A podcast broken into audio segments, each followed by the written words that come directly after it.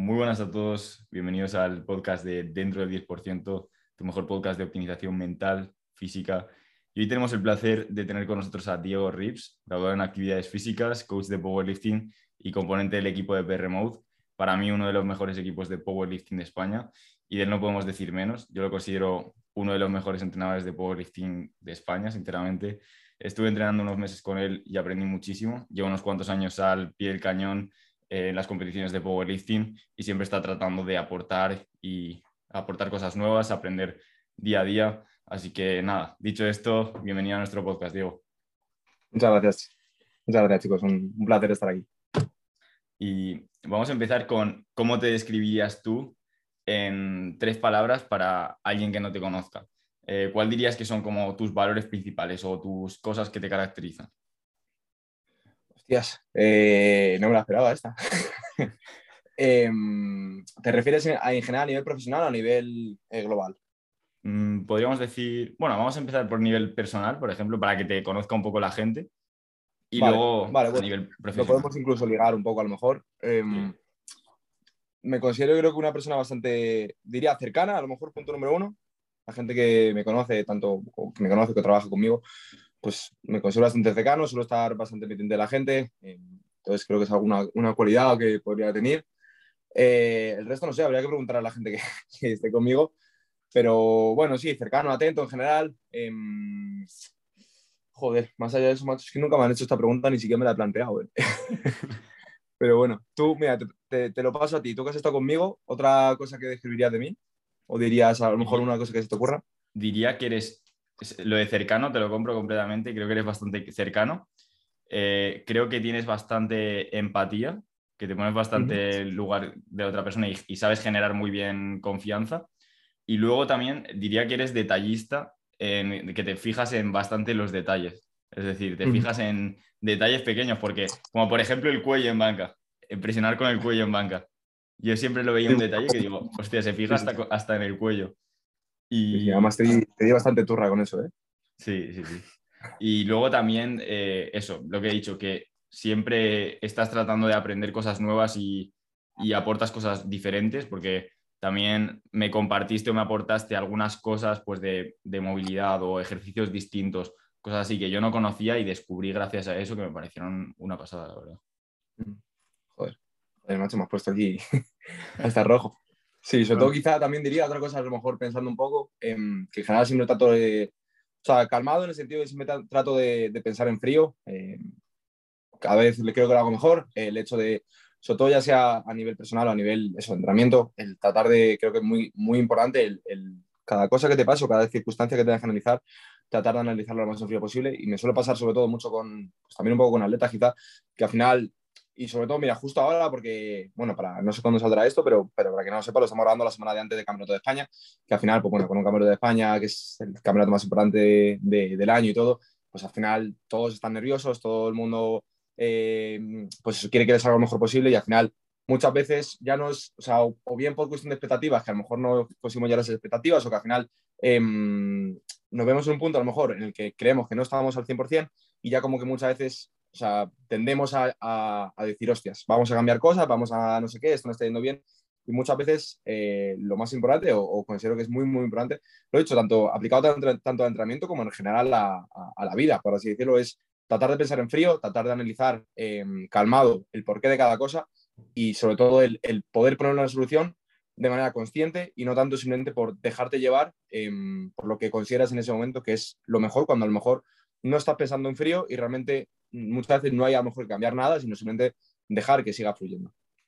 Qué bueno y qué, difícil es en, muchas ocasiones el, pararte y pensar en frío justamente en el momento en el que estás entrenando. En relación a esto, te queríamos preguntar también, ¿cómo empieza tu...? Bueno, espera, le quería, le quería comentar sobre este tema de expectativas. Yo creo que las expectativas es lo peor que hay, en cierto modo, de, por ejemplo, el tema de gestionar las expectativas es bastante complicado y encima eh, relacionada a la competición. Y creo que si tienes expectativas muy altas es lo peor que puedes tener. Porque, por ejemplo, igual te vas a tirar una single y tú tienes las expectativas de tirar 20 kilos más y haces 5 kilos más. Y, no y, por tener las expectativas muy altas no te das, que, das cuenta que estás haciendo 5 kilos más que lo que has hecho nunca Y ya piensas que es poco, en vez de premiarte de lo que te acabas de sacar. Eso es. O sea, al final, eh, yendo también un poco al, mundo del entrenamiento, muchas veces, eso, en las expectativas al final creo que en cierto modo son necesarias y aparte de necesarias, son innegables. O sea, todo el mundo mayor o menor medida nos generamos expectativas y es algo común. O sea, creo que muchas veces no es tanto el cuestión de, o sea, el fallo no es generarte expectativas porque al final, como digo, es algo que es eh, partiendo imposible no tenerlo. O sea, todo el mundo se genera expectativas, ya sean más altas o más bajas, pero, pero al final todo el mundo mira hacia el futuro y ese futuro pues conlleva expectativas. Yo creo que el problema reside en cuando no eres, o, bien las expectativas son muy altas y sobre todo ya no es que las expectativas sean muy altas, sino que no eres capaz de em, encajar, no llegar a esas expectativas, por así decirlo. si al final tú te generas una, expectativa muy alta, lo he dicho, tanto en entrenamiento como en lo que sea, em, y al final no consigues llegar a ellas y lo único que te quedas es, en que no han llegado, es en que no has llegado en lugar de dónde has avanzado y cuánto has avanzado, pues es cuando muchas veces realmente podemos hacer un poco que salirnos de este foco y realmente no, no ser de todo objetivos. Entonces, creo que lo más importante es ya no tanto no generarte las expectativas, porque al final, como he dicho, son en cierto modo necesarias y, e innegables, pero sobre todo es más bien saber gestionar estas expectativas y saber qué puede pasar, si, cómo vas a reaccionar tú si no las consigues cumplir y sobre todo ver sin, qué, o sea, qué has hecho hasta llegar al punto en el que estás. Y, no quedarte simplemente con que a lo mejor no has llegado a las expectativas tan altas que tenías, sino realmente mm, hasta dónde has avanzado. Más es muy jodido lo de las expectativas, porque si te excedes, te acabas frustrando, pero si por el contrario te quedas corto, no acabas llegando a tu objetivo. Entonces, es un juego de equilibrio que también depende mucho de, de cada persona. Y justo en mm. relación con esto de las expectativas, ¿cuáles son las que tú tienes para el próximo campeonato de Power de España? Vale, pues en general, em, o sea, te, digo un poco también en el, en, o sea, si quieres lo, separo un poco en yo como entrenador y yo como, o sea, y como equipo, ¿no? Como en, en eh, yo como entrenador al final, em, sobre todo, realmente no hay, o sea, tengo atletas que sí que por así decirlo van a jugarse algo y luego atletas que, que no van a jugarse tanto, por así decirlo.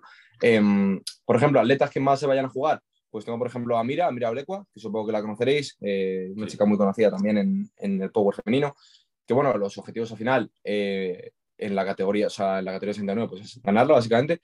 Em, y luego, por ejemplo, también tengo eh, un par de chicos que sí es cierto que no tengo todavía, o sea, no hay ningún chico, por así decirlo, que, se, que, que tenga opciones a llevarse una categoría, em, opciones serias, por así decirlo. O sea, luego la competición es un mundo y cualquier cosa puede pasar, todos lo sabemos, pero pero no es el objetivo principal. Pero sí que verdad que tengo un par de chicos que al final pues están optando a récord de España, se están moviendo en torno a eso, eh, récord de España Junior. Em, entonces, el objetivo sobre todo con ellos es tratar de, de hacer que se lleguen algunos récords, tanto eh, en la categoría 93 como en 120, tengo, tengo unos cuantos. Em, y aparte de eso, sobre todo como equipo, ya te diría, eh, y lo que queremos desde el Mode, pues es básicamente eso, el, el llegar, poder tener a cuanto más atletas en el top mejor, y al final, pues eso, em, tratar de posicionarnos cada vez más como uno de los mejores equipos de España. Qué bueno, qué bueno, la verdad. Y sobre porras de cada categoría, en cierto modo, es decir, ¿quién dirías que, así rápido, quién dirías que va a ganar, em, por ejemplo, las principales de chicos? 93, 105, 83. vale, pues mira, 93, eh, vosotros lo seguís además, supongo, o sea, estáis un poco al loro y todo pues al final 93 es el, el, trío, el trío mágico, como lo llamo yo, que son los dos Rubenes y, y Marc. Entonces, pues al final es un poco, ¿sabes? Complejo, porque al final los tres dentro de cada tiene un nivel muy parejo. Em, sobre todo diría que a lo mejor eh, los dos Rubenes son más equilibrados, por así decirlo, porque Marc al final sí es verdad que pues, tiene un muerto superior, que en cierto modo es, muy positivo porque al final Marc sabemos que va a ser quien va a decidir. Mm. Em, o sea, no sé que a lo mejor ahora alguno de los dos Rubenes se presente con un muerto mal, pero bueno, teniendo en cuenta que Mark hizo 3.30 y está para potencialmente hacer bastante más, pues supongo que tendrá el último muerto. Entonces, ¿qué pasa? Con el último muerto puedes decidir. Entonces, em, diría que sobre todo, em, por quien yo creo que va a ganar, em, diría Rubén Fuentes, pero sí que creo que eh, Mark tiene muchas posibilidades de, de, ganar, porque al final lo que decimos es el que decide. Y sobre todo al final, muchas veces pensamos que a lo mejor Vamos a, suponer que Marc a lo mejor tiene, yo qué sé, 40 de muerto. Al final necesita 3.45 para ganar. Pues al final muchas veces es como, hostia, 5 kilos no los tienes, pero al final, realmente, si nos damos cuenta de que ya son pesos tan altos, o sea, que no son 200, o sea, son 3, estamos hablando de, más de 300, o sea, para superar un 300. A nivel porcentual, 5 kilos a lo mejor no significan tanto que, que de 2.20 a 2.25. Entonces, cuando ya llegas a ese punto, donde a nivel porcentual no es tanto, y lo necesitas para ganar, pues sí que yo creo que puede, puede pasar ese tipo de cosas. Entonces te diría que yo personalmente creo que va a ganar Fuentes, pero creo que Mark em, va a poder también dar algún susto. Luego, en, bueno, me ha dicho en 105, ¿no? Sí. En 105 al final creo que eh, el ganador, pues ya no ganador, pero bueno, el que más opciones tiene es Tony. Está claro que al final es el que está nominado más arriba. Sí, sí, Tony es una, es una bestia, sobre todo teniendo en cuenta que ahora, que ahora Víctor se ha ido de 105 y está en 120, que bueno, pues obviamente supongo que también la ganará el 120. Eh, creo que 105 mm, diría que Tony va un escalón por encima, entonces al final es quien potencialmente se, se coloca para, para, ganar la categoría. Pero 105 me parece muy bonito también, porque o sea, al igual que en 93, pues al final el podio está claro, lo que no se sabe es quién va a ganar. En 105 te diría que quien va a ganar está más o menos claro, pero el podio no se sabe, porque el podio tienes a, se me ocurre, o sea, yo creo que 5 o 6 personas eh, que, que, están ahí, o sea, que tienen unos totales muy, muy parejos y, y que se pueden meter. Entonces, eh, o sea, al igual que lo he dicho, 93 va a ser a ver quién gana, 105 yo creo que vamos a ver también una, unas peleas muy bonitas por el podio. Va a estar guay, yo creo que va a estar muy guay, encima va a tener mucha participación, vamos, este mm. nacional va a estar muy guay de ver, porque hay muchísimo nivel. En el otro igual sí que había mucha más gente de la cuenta y tal, no había tanto nivel, pero en mm. este va a ser una locura. Y relacionado a esto, eh, ¿cómo, ¿cómo fue tus comienzos y tu historia primero, bueno, en el entrenamiento en general, cómo empezaste a entrenar y luego cómo, cómo conociste el powerlifting, qué te llevó a interesarte por esto. Vale, pues eh, yo comencé, pues yo a entrenar como cualquier, no sé si lo voy a contar alguna vez en algún poco, pero bueno, pues, como cualquier persona supongo que al final te metes al gimnasio por verte mejor y, y ya está, ¿no? Pues al final, eh, yo estamos hablando a lo mejor 2015, 2016, final de 2015 más o menos. Y pues empecé en el gimnasio, lo típico, ¿no? Y al final yo justamente se dio que, bueno, además ahora mismo el powerlifting, dentro de cada que es un deporte minoritario, pero es muy conocido. O sea, te vas a cualquier gimnasio y sabes de alguien que lo practica o lo conoce o, o, quiere practicarlo. Eso es, y cada vez más está en auge. Pero en su momento, en 2000, o sea, sobre todo es un auge muy, muy, o sea, muy a corto plazo. O sea, ha sido un boom de estos últimos, este último año, dos años. Sí. Pero antes no era así. O sea, antes al final eh, hacía powerlifting uno en cada de esto y si lo hacías eras el raro que, que miraban mal. Entonces, yo no lo practicaba como tal, sí, lo, sí había visto algún vídeo y tal, pero había un chico en mi gimnasio que sí lo, que, que lo practicaba eh, a nivel amateur, o sea, no competía ni nada, pero bueno, eh, lo practicaba, le gustaba y tal. Y me llamó la atención y al final pues decidí un poco probarlo y además yo te digo, yo era muy joven, yo creo que tenía 16 años o algo así. Eh, entonces me decidí a, a probarlo, me, me, gustó la verdad, me lo pasé muy bien. Entonces decidí competir en 2017 en lo que sería en, en el subjunior de, de, que fue en Cádiz, eh, que ahí pues eh, ya sí que tenía la intención simplemente de probarlo y, y, ya está, ¿no? Como ver la experiencia. Pero me enganchó, me gustó muchísimo y, y bueno, me decidí eh, meter de, de, lleno en eso. Me pasó que al final em, estuve con un entrenador que es Oscar, Oscar Sánchez, supongo que le conoceréis. Eh, lo que pasa, bueno, como chaval de 17 años, pues tampoco, mis padres no me pagan nada y no me, lo, no me podía permitir pagar un entrenador. Entonces, pues eh, traté de formarme por mi cuenta, ir aprendiendo su programación para poder al principio programar, programarme a mí mismo.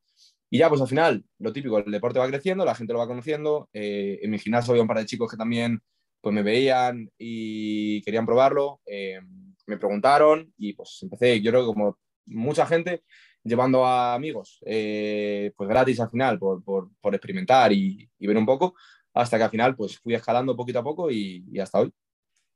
Qué bueno, qué bueno, la verdad. ¿Y cómo haces esa transición de llevar amigos a pasar a que sea tu trabajo y que estés llevando a gente de forma online? Mira, me parece interesante porque eh, creo que en cierto modo, sobre todo por cómo está ahora, la verdad, eh, y siendo sincero, o sea, es, es complicado posicionarse, sobre todo porque al final Mm. A día de hoy también hay muchos entrenadores, al igual que mucha gente que lo practica, hay muchísimos entrenadores. O sea, te metes en el perfil el perfil de cualquier persona y está ofreciendo eh, sus servicios como asesoramiento, lo que sea. Eh, lo cual es positivo, pero al final es complicado entrar en el mercado, ¿no? Entonces, eh, yo algo que hice que, que, creo que me ayudó muchísimo, que creo que mucha gente no lo hace, a lo mejor por vergüenza o, o porque les da un poco de, de, cosa, es hablar a gente, ya no esperar a que te hablen a ti para decir, oye, me entregas, sino yo, por ejemplo, tenía un amigo que, que además el chaval sí que estaba fuerte, la verdad, y, le dije, pues mira, estoy empezando como entrar, a entrenar a gente, eh, pues eso, quiero empezar a llegar a, más gente y gente de más nivel, eh, ¿te gustaría que te llevara? Y pues suerte me dijo que sí, y al final, pues así fue jalando. Entonces, al final, sobre todo, creo que es positivo el hecho de ya no entrenar a gente, sino también tener o, poder quizá dar con alguien que te sea un poco también escaparate. Está claro que al final los resultados muchas veces nos avalan em, y, también un poco, pues a nivel em, de marketing, por así decirlo, obviamente te interesa alguien em, que también te pueda dar, te pueda dar visibilidad, ¿no? Entonces, yo por suerte tuve al chico este ya no, o sea, él ya no, no hace poco ni nada, bueno, se llama David, y, es una pena porque estaba muy fuerte. Pero bueno, ya empecé con él y, pues eso, o sea, poquito a poco al final te va moviendo boca a boca. Em, también darle caña a las redes sociales. Yo tampoco puedo hablar mucho porque no le doy demasiada caña o no la que me gustaría, pero bueno, intento de vez en cuando cada vez subo más, etcétera. Entonces, pues poquito a poco te va dando a conocer. Em, también yo tuve la, la, suerte y siempre estaré agradecido de, de, que, bueno, yo también me pude apuntar a un gimnasio de Power, entonces al final mamas mucho más, o sea, conoces a mucha más gente, la gente también te va conociendo, em, te metes en un equipo, entonces pues al final, lo he dicho, sobre todo es cuestión de escalar poquito a poco, o sea, si te digo la verdad, es como que al final no te das cuenta en cierto modo, o sea, va siendo como muy, muy progresivo y cada vez pues te conoce más gente, cada vez te habla más y, y que antes a lo mejor eh, solo, te habla, o sea, solo llevas a gente que eran amigos de o conocidos de, pues ya te habla la, primera persona por Instagram o, lo que sea y al final pues vas haciendo un poco el, propio equipo. Lo que te digo, es sobre todo muy progresivo y, lleva tiempo, o sea, también, o sea, no nos podemos engañar y, hay mucha gente que a lo mejor lo quiere para allá, pero está claro que, que cada vez el darte a conocer y llevar más personas lleva tiempo y es normal, porque al final em, o necesitas cierta confianza para, o necesitas dar esa confianza para que la gente confíe en ti, por mucho que tú, tenga, tú puedas dar un buen servicio, si, si al final no llevas a mucha gente o llevas poco tiempo o, o no te conoce mucha gente, pues es normal que a lo mejor otra persona opte por contratar a alguien que lleva más tiempo, que se le conoce más o que tiene más resultados. Entonces, sobre todo, diría que paciencia y, y sobre todo no desistir. O sea, al final es complicado y tener en cuenta eso, que, que no es, pero vamos, no es ni, no, o sea, lo, lo, que probablemente tus, tus objetivos principales es muy probable que no lo logres ni en seis meses, ni en un año, ni incluso en dos. O sea, es muy, muy progresivo y eso, sobre todo gustándote lo que haces, porque como no te guste o como te frustres, al final lo, lo acabas dejando. Me parece muy clave el tema del boca a boca. Por ejemplo, yo a ti no te conozco personalmente, pero tanto Antonio como Iván me han hablado muy bien de ti, sobre todo de la parte personal, lo que, lo que has comentado justo eh, como cualidad al principio del podcast, que estás muy encima de tus atletas y yo creo que eso es una faceta muy importante para los preparadores y yo personalmente la valoraría muchísimo. O sea que creo que es muy clave y que... Claro, porque una persona puede poner lo que sea y puede haber igual tres, tres preparadores que sepan lo mismo, ponen lo mismo en el papel, pero uno eh, pasa completamente y le dice, venga, hazlo. Y claro, la persona no tiene las ganas, eh, no tiene las mismas ganas de hacerlo. Mm, exacto. Sobre todo eso, creo que es cuestión también de, eso, de al final tener en cuenta que, estás trabajando con personas y que cada persona siente de una manera, em, cada persona tiene sus buenos días, sus malos días y también, eh, lo dicho, no son robots, no, tienes que ajustarte a ellos y, tienes sobre todo que poder ponerte en su piel. Porque si no, al final, si, si tratas de, o sea, si, si, quieres que todo el mundo piense como pienses tú, eh, por mucho que tú sientas que tu visión es la adecuada y, y, todo el mundo debería pensar como tú, no vas a llegar a nada. O, o al final, pues no, no, o sea, no vas a generar esa empatía a lo mejor que puede hacer que pues, la gente confíe en ti. Y luego también veo importante el hecho de transmitir las cosas, de por ejemplo, te preguntan y dices, pues, por qué se hacen ciertas cosas, porque hay algunos entrenadores que dicen, va, eh, tú hazlo, pero mm. realmente también si sabes por qué haces algo, pues tienes la oportunidad de que un servicio de entrenamiento coaching no sea simplemente eh, entrenamiento o hacer lo que te toca, sino también un proceso de aprendizaje. Sí, eso es lo que es súper interesante. Eso diría incluso que en mi caso lo que considero un poco la parte que la que no con fallo, pero más me cuesta muchas veces, porque al final sí que es verdad que, que sobre todo trato de, o sea, siempre meto en la, en la, cabeza de, de, mis atletas, trato de meterme, pero sí que es verdad a lo mejor cuando algo va bien y simplemente pues planteamos un bloque no o lo que sea, muchas veces al final es como, está yendo bien eh, y, y, al final muchas veces es como que se acaba pasando por alto porque dice, bueno, para mí tiene sentido y, está. Y al final muchas veces yo mismo me esfuerzo a decir, hostia, vale, por mucho que yo le vea el sentido completo a lo que acabo de programar y, y quiera hacerlo de esta manera, creo que por lo menos mmm, debo explicarse a la persona porque vamos a hacer esta cosa para que al final esa persona sepa qué está haciendo, cómo tiene que hacerlo, porque al final, eh, independientemente de cómo programes, ya sea programes por un Excel de la hostia, programes por Word, eh, incluso programes por WhatsApp, que hay gente que programa por WhatsApp, pues al final da igual, si, si es que eso no lo es todo, o sea, un Excel no te va a decir, eh, o sea, no, no, te va a explicar lo que puedes explicar tú, simplemente em, de persona a persona, hablando con esa persona. Entonces creo que es importante eso, el, sobre todo el, el, tratar de transmitir el porqué de cada cosa y, y que al final el atleta se, o sea, se, se, se, ve inmerso dentro de, de lo que es el, la propia programación. Y dentro de ese trato con el atleta, ¿cómo, ¿qué papel juega la psicología y el transmitir confianza como preparador? Hmm. Vale, eh, tema de psicología no, o sea, te podría decir muy bien, por lo menos a nivel em, teórico, por así decirlo, pero al final em, no sé ni psicólogo ni nada, pero bueno, sobre todo al final creo que, em, como digo, es sobre todo cuestión de quizá meterse un poquito en, eso, en, la piel del atleta y poco a poco, o sea, yo al final lo que siempre digo es que al final, cuando yo empiezo a trabajar con alguien, que no quiero que me vean como simplemente la persona que le, manda la programación y ya está, eh, ni la que le responde a los vídeos y le dice esto muy bien, esto cámbialo, eh, lo que sea, ¿no? Sino que al final también me puedan tener en cuenta y, que al final, al igual que yo me meto, o sea, yo le veo a ellos como personas, que ellos también me vean a mí como una persona em, y al final se establezca un vínculo de verdad. Em, entonces, al final, yo, yo muchas veces lo digo, que al final la gente que, está mucha gente que empieza conmigo, se mete como entrenamiento y al final acabamos, o sea, siendo amigos.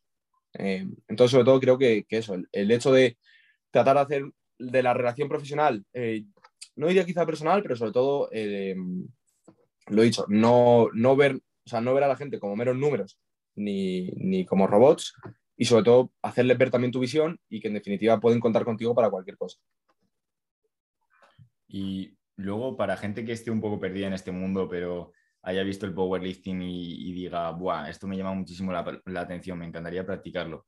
¿Cómo podría un principiante introducirse en esto? ¿Tiene que tener algunos requerimientos previos? ¿Tiene que tener una masa muscular eh, antes o puede meterse directamente al powerlifting y practicar? ¿Qué le recomendarías a una persona que empieza? Vale, me parece muy interesante más esta pregunta y si quieres podemos ahora transicionar luego un poco a lo que es más entrenamiento, etcétera. Pero sobre todo al final em, hay que tener en cuenta que el hecho de em, empezar el power todo el mundo puede empezar, pero em, se requiere, por así decirlo, cierta base, digámoslo así. O sea, ¿qué quiero decir con esto? Que al final está claro que lo que más nos vamos, o sea, por lo que nos metemos todos al pobre, nos gusta el pobre, es para al final tirar pesado, eh, reventarnos, etcétera. Pero al final em, hay que tener en cuenta que a lo mejor gente que es muy iniciada, muy principiante, no necesita esto. ¿Por qué? Porque al final, cuando tú entras en el power y ya más aún en el power de competición, pero bueno, al final en, en el power en general, pues todo el mundo trata de, optimizarlo al máximo, ¿no? Por eso al final, pues, em, pues te interesa em, acortar a lo mejor el rango de movimiento en, en, general, los movimientos en banca, en sentadilla, en peso muerto, em, hacer low bar, por ejemplo, hacer sumo, depende de la persona, que a lo mejor hay gente pues, que simplemente pues, será mejor convencional que el sumo, etcétera. Pero bueno, lo he dicho, al final, tratar de hacer los, o sea, tratar de transicionar hacia los movimientos más específicos del power. ¿Qué pasa? Que al final, si te viene una persona que realmente no tiene ninguna masa muscular, ninguna base, ni siquiera sabe moverse. Por al final es algo que eh, parece una tontería, pero eh, tenemos que tener también cierto, cierto grado de propiciación y saber un poco cómo se mueve nuestro, nuestro cuerpo a, lo, largo del espacio. O sea, eh, es algo que se adquiere con el tiempo y muchas veces la gente que entra en el power, y más ahora que al final lo, lo que digo es algo en auge y al final pues mucha gente lo conoce y cada vez entra más gente nueva al deporte. Lo cual está muy bien, pero como digo, al final creo que se debe crear cierta base, por así decirlo, la, persona previa, antes de ponerle a hacer un peso muerto sumo o, tratar de ayudarle a, incrementar su arco, quizás esa persona necesita un trabajo con más ROM.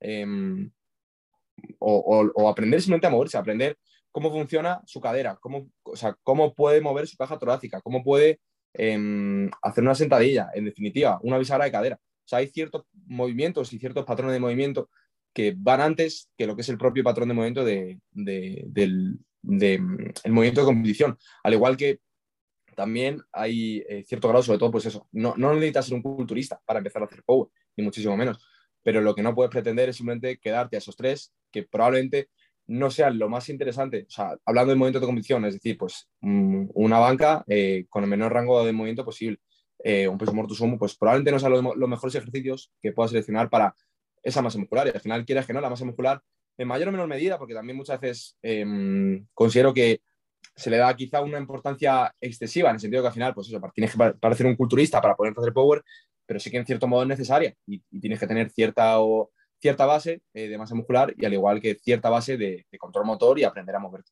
Entonces, sobre todo lo que me decías un poquito para un principiante sería, em, lo primero, si se lo puede permitir contratar un entrenador, porque al final un entrenador va a poder em, programarte muchísimo mejor de lo que te programarías tú cuando eres un novato y, y probablemente ayudarte a, a evitar que cometas eh, los errores que cometerías. Pero, pero sobre todo eso, al final, eh, contratar a un entrenador, tener paciencia, eh, interesarse y, y, poquito más. Y si puede, pues a, eh, apuntarse a un gimnasio de Power probablemente le, le venga también muy, bien. Sobre todo ahora que cada vez se ve más, que, que antes había tres gimnasios contados en España y ahora por suerte, yo que soy en Madrid, hay unos cuantos ya. Eh, me parece que por ahí por Logroño también tenéis uno, que es donde entra Iván. Sí, el hangar. El hangar, pues eso es. Yo incluso donde veraneo hay uno guapísimo, en Benicassim. Sí, me lo dijiste. El gorila, buah, ese está guapísimo. Sí, sí, está muy chulo. Me acuerdo más de los vídeos que me pasabas. Sí, había muy buen ambiente, la verdad. Y eso te iba a comentar, que en Madrid es una pasada los gimnasios de Power que están abriendo nuevos. Son sí. otro nivel. Eso antes lo veíamos solo en Estados Unidos tal. Y ahora... Sí, sí.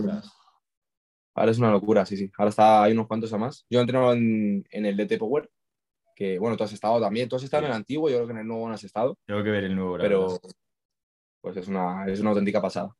O sea, Al revés, Hyper la quiero probar, ¿eh? me llama mucho la atención. Nunca he probado.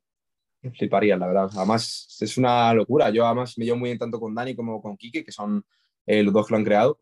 Y, y joder, o sea, es, una, es una locura. Cada vez que lo hablo con ellos muchas veces que es como que no somos conscientes en cierto modo, sobre todo eso, la gente ya un poquito más de tiempo, de lo que supone que a día de hoy un gimnasio de Power eh, salga rentable. Que antes éramos tres taraos que lo practicábamos y al final, por mucho que mm, se, se, pagara más que en un gimnasio comercial, no era rentable. Por al final el equipamiento es más, mucho más caro que en un gimnasio comercial. Los clientes, en cierto modo, interesan menos, o, o por lo menos, ya no que interesen menos, pero al final dan más trabajo, por así decirlo. Al final, eso es, están más horas, ocupan más material, ocupan más kilos. Eh, en un gimnasio comercial, pues depende un poco de la personalidad que tenga cada uno, pero bueno, en cierto modo puede llegar a o sea, molestar a, a, cierto público, que bueno, al final ya podríamos entrar en, en si de verdad quién molesta, si, si los Power o los otros, pero bueno, en definitiva, ¿no? Eh, que al final es complicado, sobre todo, que un, un modelo de negocio como el Power eh, saliera bien hace un par de años y ahora está saliendo bien. Y, y es una locura ver cómo, cómo, o sea, cómo crece el deporte y cómo esto hace que, que se playa en muchos otros campos. ¿Por qué crees que ha pegado tanto pelotazo el Power en los últimos años?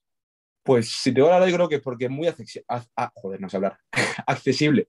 Eh, sobre todo porque al final eh, todos empiezan un poco igual, en el sentido de empieza por, en el gimnasio por, por, pues eso, por verte bien, etc. Y al final creo que el hecho de eh, te da un poco cierta motivación, ¿no? Porque al final eh, yo creo que a mucha gente le motiva más pues, aprender a hacer una sentadilla y, y reventarse que, que, hacer un curly bíceps en máquina, ¿no? Depende de cada persona.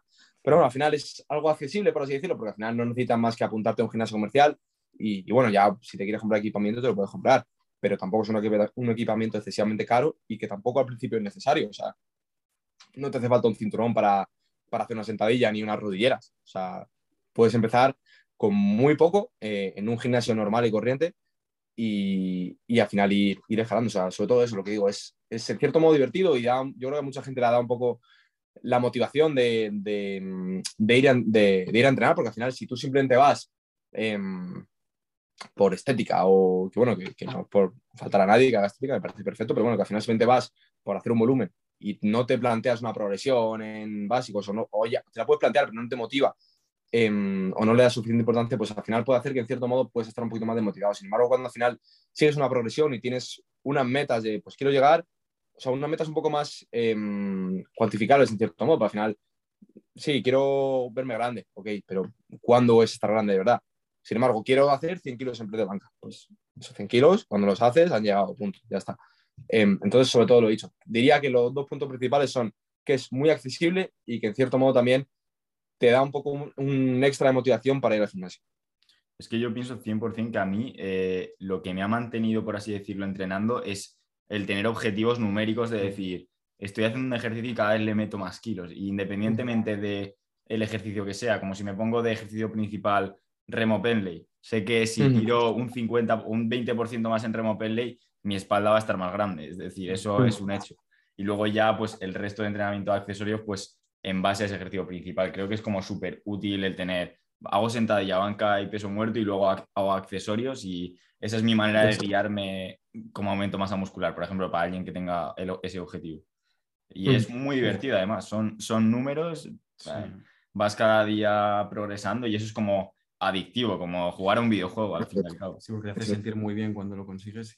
Y, luego, lo que decías de principiante, me acuerdo yo cuando empecé en el, bueno, a entrenar, no hacía ni power, pero que vamos, que cogía y, y me metía 100 kilos de sentadilla del tirón cuando empecé a entrenar y le metía repes hasta el fallo RP11 que ya me caía los pines, ¿sabes? Tengo algún vídeo por ahí por, por, guardado que digo, madre mía.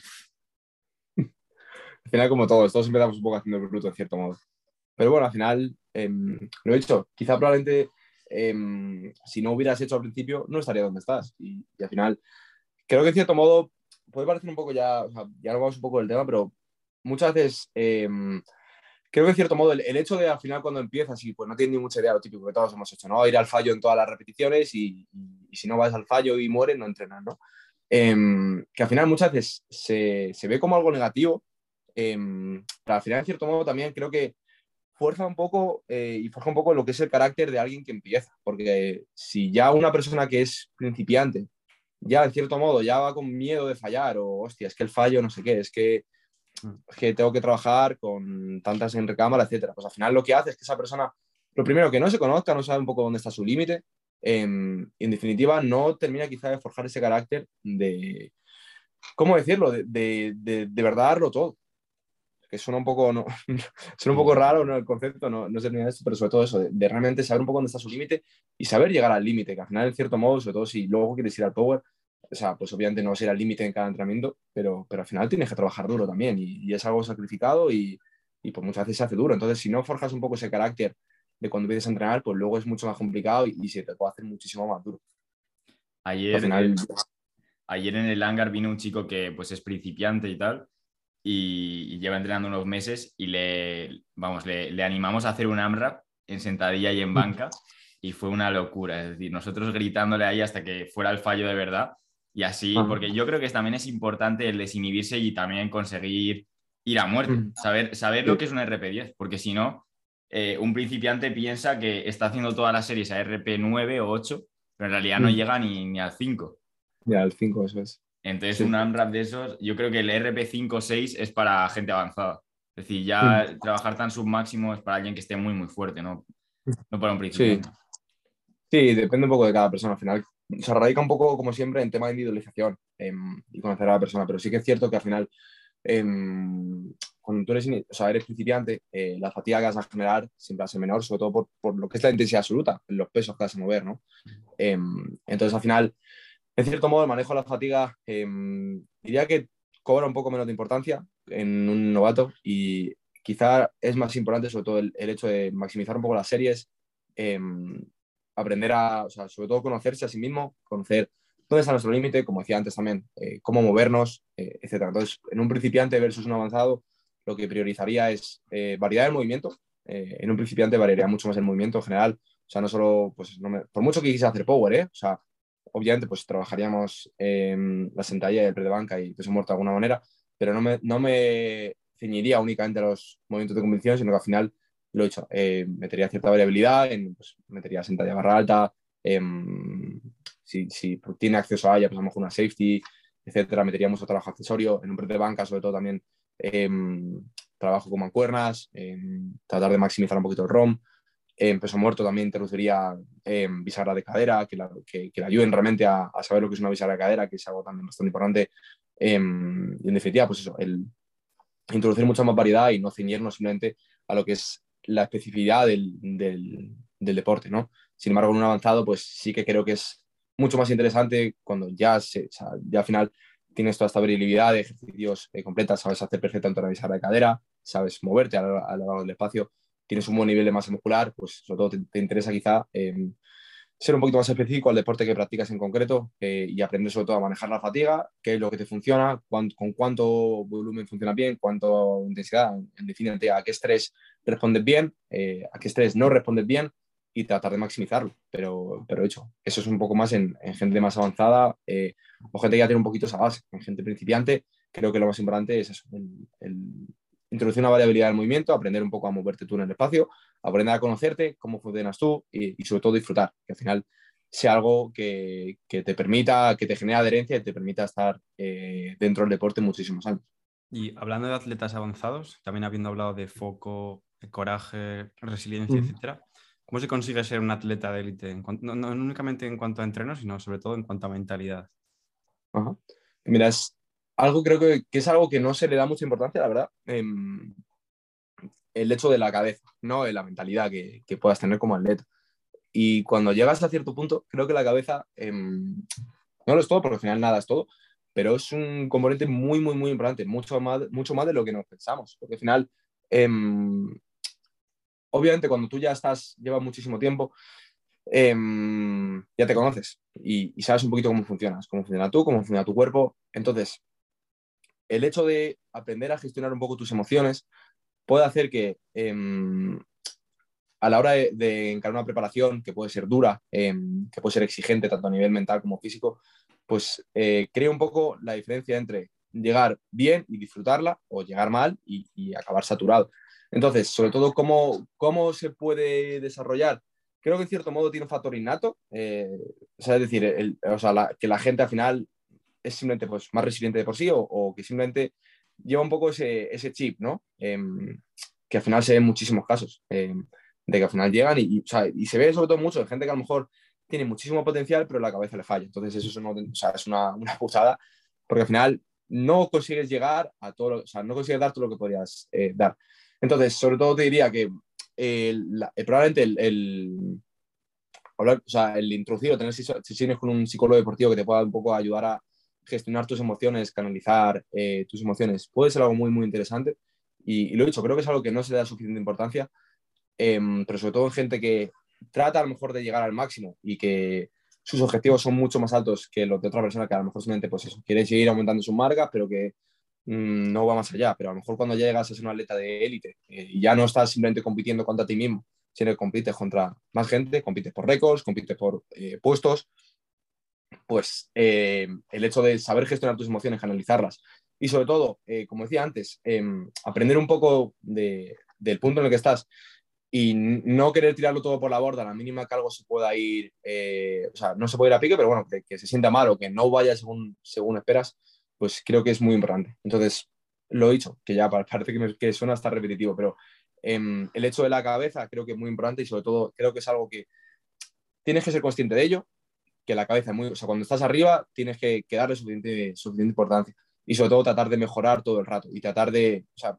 de madurar, por así decirlo, o sea, no, no, en ningún momento no verlo como algo suficientemente importante como para no darle eh, prioridad y simplemente centrarte en entrenar, porque lo he dicho, muchas veces no es simplemente entrenar tú, sino también entrenar tu cabeza y, saber un poco eso, eh, gestionarte a ti mismo y, fusionarte un poquito con, con lo que es eh, el resto, o sea, la programación, etcétera.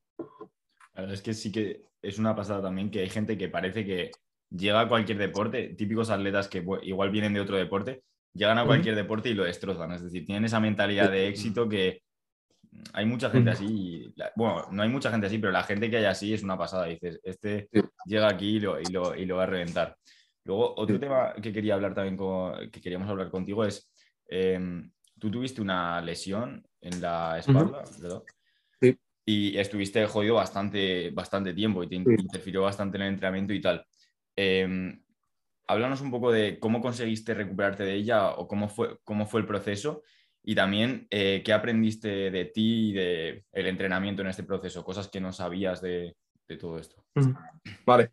Em, bueno, te pongo, eso, pongo un poco en contexto si queréis. Yo al final tuve una lesión, em, lo que es espalda, no, nunca he llegado a saber qué era exactamente, porque decidí no, diagnosticarme pues, con distintos fisios que estuve, no sé si llega a ser una hernia, una protusión o, cualquier otra cosa, ¿no? Pero bueno, supongo que irán por ahí un poco los tiros, lo he dicho, no lo sé porque a ciencia cierta, porque nunca me quise llegar a diagnosticar, pero, pero bueno, por ahí andamos, ¿no?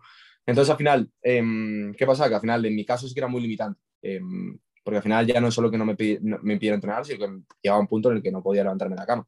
Em, sobre todo me acuerdo, en mi pico más fuerte quizá justo fue que coincidió con cuarentena, con, con el COVID, que claro, encima no podéis salir de casa, entonces ya de por sí, sobre todo, depende un poco de la lesión, pero normalmente em, con lesiones de espalda también te viene muy bien el mantenerte activo, el, andar, etcétera.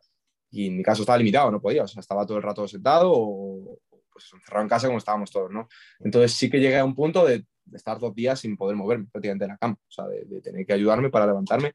Y sí que se hace un poco, o sea, se hizo un poco duro en ese, en ese momento. Sobre todo las cosas que yo he aprendido y cómo me, me adapté. Yo en mi caso final em, tenía, digamos, una situación personal un poco complicada, entonces al final eh, no tenía prácticamente nada de tiempo para, para, dedicarme a lo que es, o sea, no, no pude centrarme al 100% en redactarme porque tenía muchas otras cosas que eran prioridad para mí en ese momento, eh, más allá de lo que es entrenamiento, redactación, etc. ¿no? Entonces, al final, mi ejemplo no es el mejor porque mm, no me pude centrar al 100%, al 100 en eso y eso hizo que, eh, no que se regrabara, pero que no se llegara a curar durante muchísimo tiempo, o sea, que no mejorara y, en cierto modo me estancara, ¿no? que en mi caso al final, o sea, yo creo que acabó durando alrededor de dos años, más o menos mi lesión, desde que mm, podía hacer, mi caso era sentalla de peso muerto, desde que podía hacer el sentalla de peso muerto bien hasta que volví a hacer sentalla de peso muerto sin ningún tipo de dolor ni molestia alrededor de dos años, o sea, recientemente. Yo creo que ya cuando pude considerarme a mí mismo recuperado eh, fue en septiembre del año pasado, ¿no? Entonces, em, lo que decía de qué cosas he aprendido yo y qué cosas creo que son importantes, sobre todo, tener en cuenta que es un proceso y, al final puede ser mayor o menor, pero que em, en cierto modo siempre, siempre hay margen de mejora, ¿no? Y lo que no te vaya a llevar a ningún lado, pero bueno, se, aplica un poco a, las lesiones, ya sea espalda o lo que sea, pero se aplica un poco en a todo, ¿no? Eh, el hecho de simplemente frustrarte o, quejarte o, cagarte en todo, está bien, porque al final, eh, en cierto modo, muchas veces necesitamos desahogarnos, pero no te puedes quedar ahí, tienes que avanzar, ¿no? Tienes que seguir eh, avanzando y, moviéndote hacia adelante. Entonces, en mi caso, cosas que me vinieron muy bien, pues trabajar con un fisio que me pudiera ayudar. en PRMODE tenemos dos fisios increíbles, por cierto, por si alguien eh, se lesiona alguna vez, puede contar con ellos, pero bueno, ya es para aparte. Lo he hecho sobre todo, trabajar con un profesional que te pueda ayudar, que te pueda guiar, eh, ya sea fisioterapeuta, redactador, siempre va a ser positivo. Em, y que ellos se encarguen quizá un poquito más de lo que es la parte a nivel de entrenamiento, ejercicios, etcétera, que puedas hacer. Y sobre todo a nivel mental, em, lo he dicho, no entrar en pánico em, y muchas veces tratar de eh, restar la importancia, porque al final, sobre todo las lesiones y especialmente pues, las lesiones quizá que, que, son un poco más las que suelen dar en Power, ¿no? Que, que, no son algo a nivel estructural, o sea, que no te, nadie en Power o muy poca, no se, no se me ocurre prácticamente de nadie que se haya romper una pierna, ¿no? puedes, bueno, te puedes desgarrar algo, pero bueno, al final no, no, no, no son lesiones que a lo mejor requieren de una operación o de, o de, de, repente estar bien, ¿no? Eh, sino que al final son muchas veces lesiones que llevan tiempo y que en cierto modo eh, que se acaban hasta metiendo en tu cabeza, ¿no? Entonces, sobre todo el hecho de quizá darle demasiada importancia puede llegar a hacer que te eh, autosabotees a ti mismo en el sentido de que al final a nivel estructural estés bien, em, sobre todo porque al final el, el, en el dolor influyen muchísimos... Em, o sea, muchísimos factores que pueden influir a la hora de, calificar el dolor, no solamente eh, un daño estructural, por así decirlo, sino, sino también a nivel mental, eh, estrés, etcétera. Hay muchos otros factores, ¿no? Entonces, sobre todo, em, a la hora de, gestionar el dolor, tratar de eh, restarle cierto modo importancia a la sesión y sobre todo, a mí lo que me vino muy bien, y ya hablando un poco de las experiencias personales, es convencerme a mí mismo, a mí mismo de que estaba bien. O sea, tratar de hacer pequeños cambios, em, de levantarte y a lo mejor pues yo empezaba y me levantaba y, ya según me levantaba, ya, según me ponía de pie de la, de, la, de la, cama, ya sabía si me dolía o no me dolía, ¿no? Y ya, pues, si por lo que sea ese día ya me dolía, ya me convencía a mí mismo de que, hostias, es que este entrenamiento me ha dolido, seguro que ya estoy mal, o seguro que tal. Entonces, quizás restarle un poquito menos, o sea, darle menos importancia a ese tipo de sensaciones y sobre todo, lo he dicho, no tratar de, de ir ya con un foco negativo, en cierto modo, tener una hipervigilancia muy alta, Em, y sobre todo tratar eso, de convencerte a ti mismo de que estás bien y ir restando la importancia progresivamente. Al final también, según, según te vayas recuperando tú, pues cada vez le vas a dar, lo dicho, menos importancia y, y, al final va a haber un punto en el que ya ni siquiera te acuerdes del dolor porque realmente no tengas un daño como tal em, a nivel de tejido, a nivel estructural y aparte de eso, eh, a nivel cerebral tú mismo no te inflijas el hecho de, hostia, me duele, ¿no? Cuando, cuando ya realmente se te ha olvidado, ¿no? Pero sobre todo eso, a nivel, em, o sea, las dos cosas que puedo decir es trabaja con un profesional que te pueda ayudar, que te pueda guiar, em, ya sea, lo dicho, fisioterapeuta, readaptador, eh, ya sea de manera presencial o de manera online, pero con alguien que realmente te pueda ayudar y sepa de lo que, de, lo que está hablando. Em, y sobre todo que trabajes un poco en, en, ti, en cómo, em, cómo ves tú el dolor, en, en tu concepción del dolor y, y, que al final trates de mantenerte positivo y entender que simplemente es un trámite, pero que, mm, o sea, por mucho que parezca que, que al final nunca vas a salir de ahí, porque yo también he pasado por eso, yo también he dicho, no me voy a recuperar nunca. Al final siempre te acabas recuperando y al final acabas eh, pues, moviéndote hacia adelante y eso queda atrás. Al final la cabeza juega un papel crucial en todos estos temas. Yo, por ejemplo, estuve parado ocho meses por un ligamento cruzado de, de la rodilla y realmente en muchas ocasiones pensaba, incluso tenía miedo de, de entrenar por si me volvía a romper. O sea, en mi cabeza estaba todavía ese pensamiento hasta que lo mismo, eh, contacté con un profesional y readapté el físico y a partir de ahí ya trabajando también el tema mental eres capaz de, de seguir entrenando y sin darle esa importancia que, que estás eh, sobre exponiéndola cuando realmente quizá no, no es el problema que estás teniendo y que es más un tema mental. Eso es, sí, totalmente. Y yo también justo tuve experiencia con eso de la espalda y tal. Y mm. también es una... Que estamos trabajando juntos además, sí. Sí, sí, sí. Y, al final yo mucho lo que le decía a Oliver es eso, o sea, mantén la calma, tranquilo. Y ya, mira, tengo por ejemplo, si quieres os cuento una, una pequeña anécdota, ¿no? Que me pasa, pero al final, em, o sea, un, chico con el que trabajo yo, que tú lo conoces además, que se llama Darius, em, que además lo considero uno de mis mejores amigos eh, y al final tengo muchísima relación con él, ya tanto a nivel em, profesional, porque al final yo lo entreno, que además el tío es una bestia, eh, también porque pues paso mucho tiempo con él, entreno con él, eh, vivimos muy cerca, eh, me paso muchos días en su casa, pues, en fin, tenemos una relación de amistad muy buena. Eh, él al final siempre, pues, a nivel de cabeza, eh, diría que es un 10, porque eh, es muy residente de por sí, o sea, no, no, no le falla y realmente siempre, sobre todo, tiene mucha confianza en mí, lo cual le agradezco muchísimo. Y pues, más de o sea, nos ha pasado a lo mejor de llegar y tener alguna molestia, ¿no? De, pues me dura un poco, sobre todo, a, lo mejor se quejaba a veces de que tenía un poco de pinchazo en el, en el isquio, etcétera. Y al final lo que yo siempre decía es, estás bien, y al final se, se convirtió un poco en el meme, pero eh, tengo tal, no sé qué, está bien. Y al final, como que parecía que es como que en cierto modo puedes pensar, vale, no está dando importancia, pero al final es como si es que no puedes guiar o, no, no puedes realmente guiar cómo te sientes o, qué puede pasar por una sensación que tengas en un día concreto. Hmm. O sea, al final, obviamente, si, si ya pues empieza, empieza a doler, ¿no? Y el dolor va más y cada vez pasa a ser tolerable a, no ser tolerable, vale, pues ahí hay que hacer algo, ¿no? Porque realmente sí que es, sí que es algo real, ¿no? Pero el hecho de que al final tengas una pequeña molestia en, en, sea donde sea, al final, sobre todo si haces power, o sea, al final, el power es un deporte muy taxante en general, o sea, a nivel articular, pues a todo, yo creo que pocas personas puedes hablar con las que no hayan tenido alguna molestia, algún problema, ya sea que un día se han levantado después de hacer peso muerto al día siguiente y están reventados de la espalda, o yo qué sé, que le duelen los codos, que le duelen los hombros, que le duelen las rodillas, o sea, en cierto modo a todos nos pasa, pero al final, eh, si ya porque te duela un poco algo, ya piensas, hostias, me duele, estoy mal, voy a parar, o hostias, tal. Pues al final no, no vas a ir a ningún lado porque no, no vas a dar margen para progresar y sobre todo al final se te va a meter en tu cabeza y realmente te vas a convencer a ti mismo de que está mal, cuando al final no, no tiene por qué pasarte nada. Y al final ha pasado eso con Darius. Llevo con él trabajando mm, dos años, diría, ya casi, y no lo ha pasado absolutamente nada, nunca.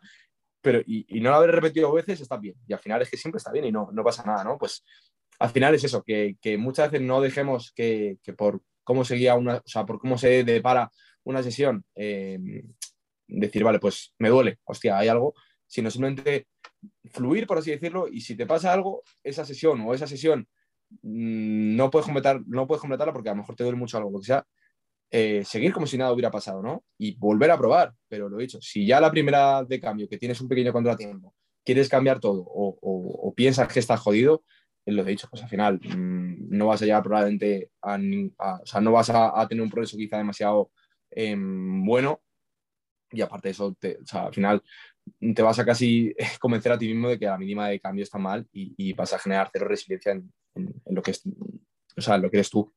Es que normalmente el dolor tiene una connotación negativa cuando realmente es algo totalmente neutro. O sea, biológicamente es simplemente un aviso de nuestro cuerpo de que algo puede acabar yendo mal si continúas haciéndolo, no de que esté yendo ya mal. Entonces, el, dolor realmente es positivo porque si no lo tuviésemos, acabaríamos todos muertos, porque no tendrías ese aviso, esa alerta de ten cuidado. Pero realmente no es, es igual que en entrenamiento, por ejemplo, para crecer muscularmente, estás rompiendo fibras y al romper esas mm. fibras se vuelven a formar y creces, creces muscularmente por esa previa ruptura. Pues esto, entre, con muchísimas comillas, es, la misma idea.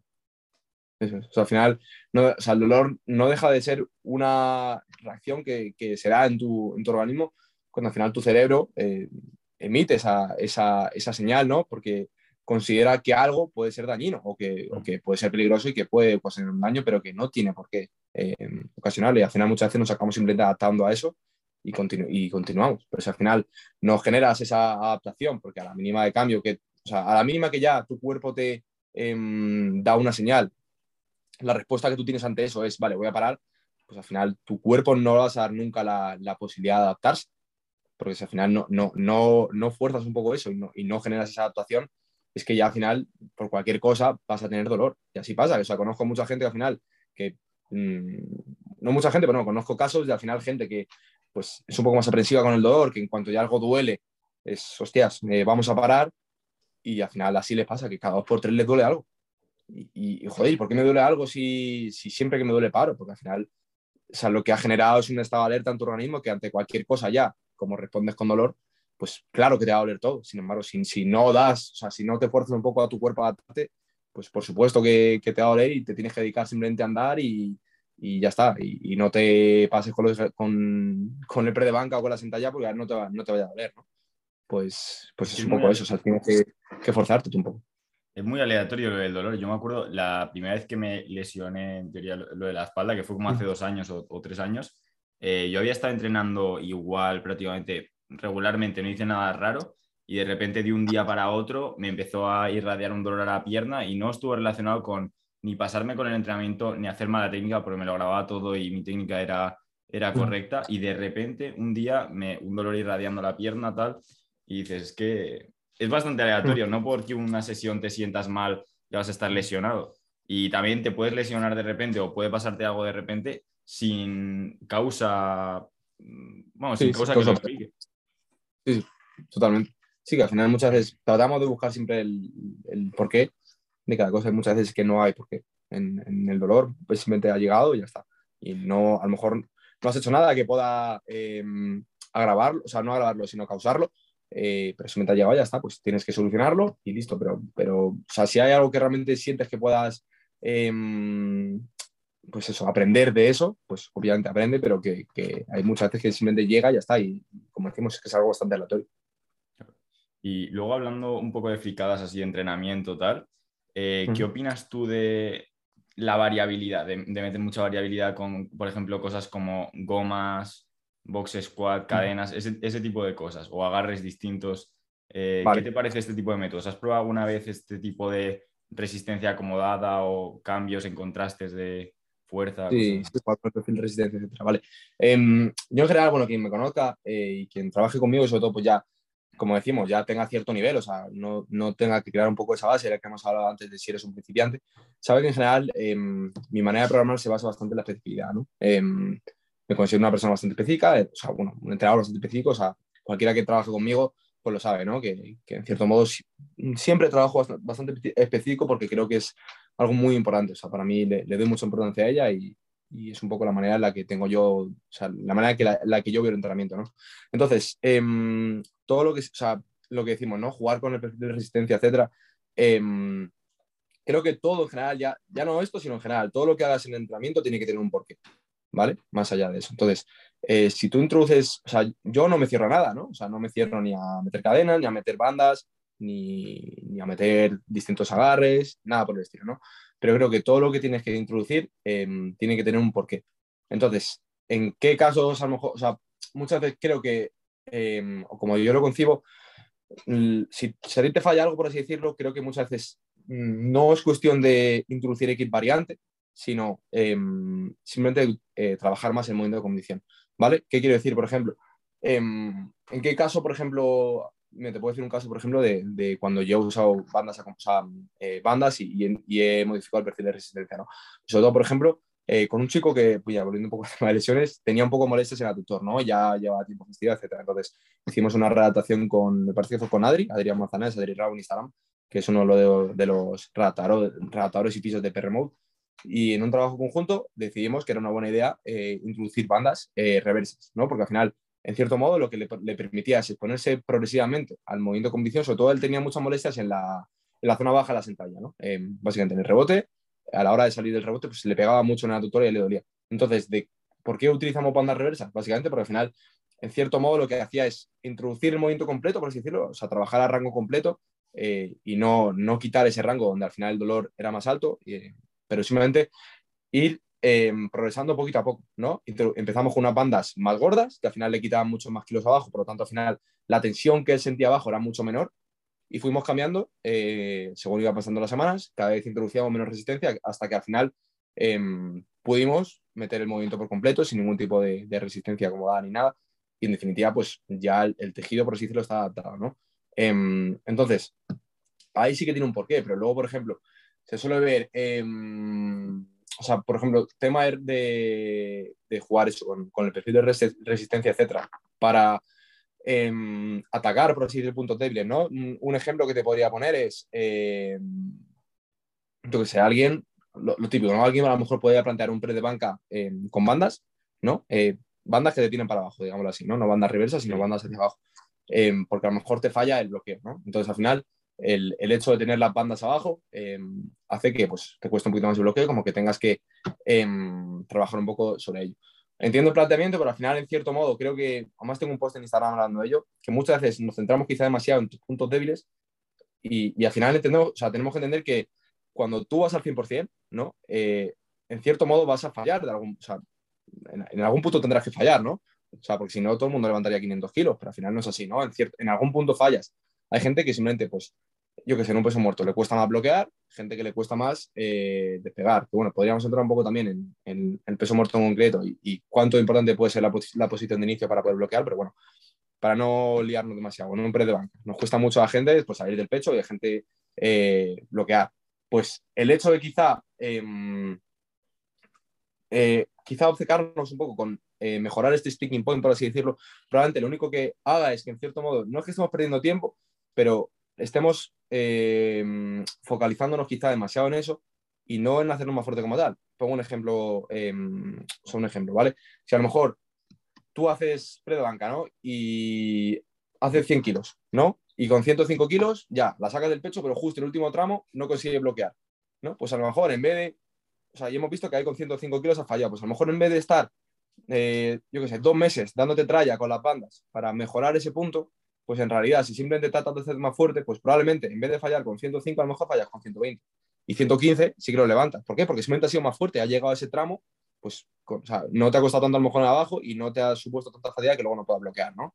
Pues es un poco como lo veo yo en general. O sea, creo que em, la gran mayoría de cosas que, en las que podemos fallar se pueden simplemente solucionar con más práctica de movimiento eh, que al final, bueno, es el, el, tema del skill practice, que es algo que además en España no se suele hablar mucho de él, pero creo que es muy, muy importante y es realmente cuánto de consistente eh, es tu técnica, ¿no? Cómo sabe moverte y cuánto repetible es, porque al final em, es algo que, lo, que digo, muchas veces asumimos que, que el skill practice es como que ya está, ¿no? Quiero decir, pues se ve mucho a lo mejor con gente que, ¿cómo decirlo? Que está muchísimo tiempo, en general, a intensidad muy baja, ¿no? Empieza una, una progresión, una asociación de bloques y al final empieza muy, muy liviano y al final llega un punto donde em, empieza a apretar las últimas semanas y ya las últimas semanas es como que ya em, pues puede los levantamientos fuertes, ¿no?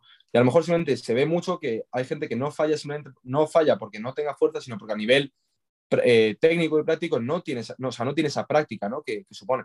Entonces, lo he dicho, muchas veces creo que no es cuestión de eh, centrarnos en cambiar el movimiento y vamos a hacer esto para que esto nos mejore a no sé qué y buscar ciertas transferencias, sino simplemente aprender a hacer el movimiento mejor. Y, a medida que vas haciendo el movimiento mejor y te vas haciendo más, más fuerte, pues simplemente te vas a asegurar de que si fallas en algún momento sea por fuerza y no porque se te ha ido la barra o, pues, iría igual, ¿no? El tema de, yo que sé, me cuesta, eh, no sé, la sentalla, me voy para adelante todo el rato. Y a lo mejor en vez de querer plantear, o bueno, me voy para adelante, me cuesta, la, tengo poca capacidad de lucha, ¿vale? Otro ejemplo, en sentadilla, pues eh, llego abajo y a lo mejor hago 240 o lo que sea, me da igual, 200 kilos. 200 kilos súper fáciles y luego le meto 10 kilos más, que parece que, o sea, hago 200 kilos y parece que, tengo 20 más. Y luego meto 10 kilos más y fallo, porque de repente subo y, no puedo luchar, ¿no? Pues al final, mmm, quizá antes de meter bandas para que al final te ayuden a mejorar la capacidad de lucha, y te estén tirando para abajo, etcétera, simplemente cogería el movimiento y seguiría exponiéndome a esas intensidades y al final practicando esa capacidad de lucha. Que al final pensamos que muchas veces no se puede mejorar, pero, o sea, que no, que no, se, no se puede mejorar, sino que al final va un poco depende de cada persona, pero se puede mejorar. Y, y además en mi caso concreto, por ejemplo, en mi caso en el de muchos de mis atletas, eh, yo tengo atletas que a lo mejor, pues eso, no, no sabían luchar, no sabían luchar una banca, por ejemplo. Llegaban y en cuanto les, les pesaba un poco, ya el culo se les levantaba, o, expresiva o, lo que sea. Pues en lugar de a lo mejor plantear bandas o, lo que sea, he planteado simplemente más trabajo de intensidades un poquito más altas, obviamente teniendo en cuenta lo que esto supone a nivel de fatiga y sabiendo un poco gestionar esta fatiga a lo largo de todo el microciclo, pero metiendo un poco un trabajo quizá con, con, con unas intensidades más altas que realmente te haga eh, practicar la técnica, pero al final también creo que es algo que mm, se ve muy común, que es como, vale, vamos a practicar la técnica. O sea, ¿qué sentido tendría, por ejemplo, si tú tienes 200 de sentadilla y te pongo a, hacer, a practicar técnica con 100 kilos? Claro, la vas a hacer perfecta, porque son 100 kilos, tío, y esto 50% no te pesa. Ahora te voy a poner 180, ya verás cómo te cuesta más. ¿no? Pues esto es igual, o sea, al final muchas veces nos centramos en practicar la técnica simplemente con pocos kilos, etcétera, y al final muchas veces no nos damos cuenta que lo que quizás mejor nos viene es practicar el movimiento concreto que, en el que fallamos para ser cada vez mejores en él. Claro, que además cambia el perfil de resistencia del ejercicio, lo hace distinto. Yo probé las bandas hace poco con, con, los fondos, pero no lo hice para mejorar el bloqueo ni nada así. Lo hice, y, y es para lo que lo veo útil en cierto modo, para hacer la excéntrica más rápida y para, que para, para, para, generar más fuerza, por así decirlo, para que la excéntrica sea más rápida y poder hacer la concéntrica más explosiva. Y, pasar de, de Y fue curioso que tuve muy buenos resultados, no me lo esperaba para nada, pero de repente en, en los fondos con las gomas, que en teoría me, me metían 7 kilos, 8, 10 kilos arriba, tiraba lo mismo que sin gomas. Mm. Y, y, vamos, la conclusión que saqué es que era porque la velocidad era más rápida la bajada. Pero sí que no, que la verdad es que lo que dices de la especificidad y skill practice muy clave porque si vas a hacer un, si tienes un objetivo final y estás dando mil vueltas a la manzana para, para, para llegar a ese objetivo, en vez de hacer ese objetivo directamente, pues es una pérdida de tiempo, al fin y al cabo. También te digo, es un poco como lo veo yo, pero obviamente cada persona tendrá su motivo y si te funciona no tienes por qué dejar de hacerlo. Quiero decir, al final, por mucho que mi planteamiento pueda ser uno, eh, si luego realmente hay otra persona que lo hace, pues eso, sea, pues para mejorar la capacidad de lucha, ¿no? Y usa bandas reversas, Ah, perdón, bandas, bandas normales, em, y luego siente que le da una transferencia real, pues no tienes por qué dejar de hacerlo. al final es como todo. O sea, lo más importante, o sea, lo más importante no es cómo programar cada persona, sino es la individualización y el saber adaptarte a, a, lo que le va bien a esa persona. Si yo, por mucho que pueda plantear algo y en mi cabeza no tenga mucho sentido, si, si luego realmente para o sea, otra persona aplica, tiene sentido, o incluso a mí me ha llegado a pasar de, eh, ya no con tema de bandas, pero bueno, con cualquier otra cosa. A lo mejor estar hablando con un atleta, pero al final también como lo veo yo es sobre todo con gente que ya sabe un poco, tiene cierto nivel y sabe un poco acerca de, cómo funcionan, eh, y me proponen algo, a lo mejor realmente, si hemos, hemos, probado algo que yo en su momento le había sentido, pero a lo mejor no ha funcionado, y sin embargo, probamos algo que me dice esa persona y, digo, venga, vamos a dar una oportunidad, aunque yo no lo programaría como tal, voy a hacerte caso y voy a ver hasta dónde nos lleva. Y, y eso nos lleva hacia, o sea, hacia un camino bueno y al final vemos que realmente sí que nos da resultados, pues ¿por qué voy a quitarlo? Aunque yo no lo plantearía o aunque para mí no tenía mucho sentido, si luego funciona, no voy a ser tonto y no voy a dejar de hacerlo porque esa persona, ese individuo responde bien. Pues al final es todo. Tú, por, o sea, por mucho que cada persona tenemos nuestra manera de programar, cada persona vemos el entrenamiento de una manera distinta y es totalmente normal em, y lógico y está bien, pero al final lo más importante es ceñirte a lo que le va bien a la persona. O sea, eso, eso es lo que realmente hace un buen entrenador, por así decirlo, el, el saber individualizar y sobre todo hacer, o sea, el, programar en base a una persona, no programar en base a lo que tú piensas que está bien, sino en base a lo que sabemos y, has tomado datos y has concluido que a esa persona le va bien. O sea, eso es lo más importante de todo. Me gusta mucho la forma de ver el tema de los sticking points, el centrarte en ser más fuerte. Entonces, te quería justo preguntar justamente eso. ¿Cómo consigues ser extremadamente más fuerte? Y sobre todo también cómo mantenerlo a largo plazo. Vale, eh, uf, una pregunta, ¿eh? Al final, sobre todo, em, realmente, ¿cómo lo veo yo? o sea, sobre todo yo cuando empiezo a cuando trabajo con una persona, empiezo a trabajar, etcétera, sobre todo em, creo mucho en la recolección de datos, ¿no? Em, ya no solo simplemente a, a, nivel de qué me puede decir atleta, sino al final en base a cuestionarios em, y sobre todo en base un poco a medidas, o sea, el, progreso eh, semana a semana y bloque a bloque, ¿no? Sobre todo quizás me centraría más en bloque a bloque, o sea, realmente cuando yo trabajo con una persona y sentimos que un bloque no está yendo bien, a no ser que ya sea algo catastrófico, que sí que tenga que cortarse, siempre trato de dejar que, que acabar el bloque hasta el final, ¿no? Y ver un poco, eh, sacar conclusiones en base a ese bloque, ¿no? Pues al final creo que lo más importante de todo para mm, hacer una persona fuerte es eh, saber lo que le funciona, tanto a nivel, em, o sea, y aquí entran todas las herramientas de, de la programación, ¿vale? Eh, por ejemplo, hay gente que, o sea, entrenadores que, que, son más, que les gusta más la carga fija, ¿no? entrenadores que utilizan más RPE, eh, porcentaje, lo que sea, ¿no? O sea, cada persona tiene su manera favorita de programar, pero tenemos que tener en cuenta que al final no dejan de ser herramientas. Y el hecho de, o sea, mm, no, vamos, para mí es un error ceñirte únicamente a carga fija o ceñirte únicamente a RPE o ceñirte únicamente a tu manera de programar o, de, marcar la intensidad, etc. Sino al final creo que tiene que ser un, cómputo de todo. Yo tengo atletas que al final em, simplemente no se conocen bien o, no les gusta o, llegan al gimnasio y quieren llegar y decir, vale, tengo que tirar esto. Y no quieren estar aproximando y pensando, vale, tengo un RP7, ¿qué le meto? ¿Vale? Al final es según cada persona y aquí radica la individualización. No es cuestión de coger una persona y amoldarla a tu método, sino amoldarte tú un poco también a cómo funciona esa persona y tratar de crear algo en consonancia con esa persona para al final conseguir que esa persona eh, mejore. ¿Vale? Me voy un poco a, si, si os parece bien, ¿vale? Dos ejemplos totalmente opuestos, ¿vale? Que además los dos compiten en el Campeonato de España ahora. Uno es, eh, se me ve bien la luz, chicos, porque, perdona por molestar, pero siento que no se me ve muy bien. Eh, bueno, un pelín oscuro, pero bien. ¿Sí? Vale, si se ve un poco esto me decís. Perdón por, por interrumpir. Em, lo he dicho, decía dos chicos, ¿vale? Em, uno se llama Adrián Traba y otro se llama Jacobo Isla, ¿vale? Y los dos compiten en el, en el Nacional, uno en 66 y otro en 105. Con Adri, por ejemplo, eh, es prácticamente todo RP. ¿Por qué? Porque al final él, su rendimiento fluctúa mucho em, y en definitiva, pues le gusta mucho autorregularse, conocerse y ser capaz un poco él de dictar la intensidad. Sin embargo, Jacobo es todo lo contrario y, cada persona es de una manera. Jacobo al final necesita llegar, decir, tengo esto, pum, quiero hacerlo y ya está. Y no pensar ni en cuánto, o sea, obviamente sí pensar en cuánto te ha podido costar y que al final dar un feedback bueno al entrenador, pero no tener que estar en mitad del entrenamiento pensando mmm, cuánto puedo meter, cuánto no, cuánto tal, sino simplemente ceñirse a cumplir, por así decirlo, y ya está, ¿no? Pues al final, ¿qué sentido tendría si yo, por ejemplo, con Jacobo quisiera decirle, no, pues tienes que hacer RP tal? Y al final eso acaba pasando, porque yo cuando empecé a trabajar con, Jacobo sí que iba mucho más dictado por RP, pero al final, a medida que va pasando el tiempo y lo vas conociendo, pues al final en cierto modo, sabes cómo funciona él a nivel mental, a nivel físico, qué le puede ir mejor, qué le puede ir peor, y te acabas amoldando un poquito a él. Por eso al final creo que muchas veces el hecho de em, casi las luchas que se ven de eh, esto es mejor, esto es peor, eh, el RP la hostia, carga fija no sirve para nada, y a la inversa es que es absurdo, porque al final no es eh, una manera de programar, o sea, el RP no es una manera de programar, es una herramienta más dentro del entrenamiento, ¿no? Y la carga fija no es una manera de programar, es una herramienta más dentro de la periodización? Pues es que es lo mismo. O sea, al final es simplemente cuestión de saber qué le va bien a la persona. Lo he dicho, ya no solo a nivel em, de entrenamiento, sino también cómo, qué le puede generar mayor adherencia a esa persona, qué puede hacer que esa persona vaya más motivada al entrenamiento. Y sobre todo, una vez que sabes cómo funciona esa persona y qué es lo que le funciona, tratar de exprimirlo al máximo.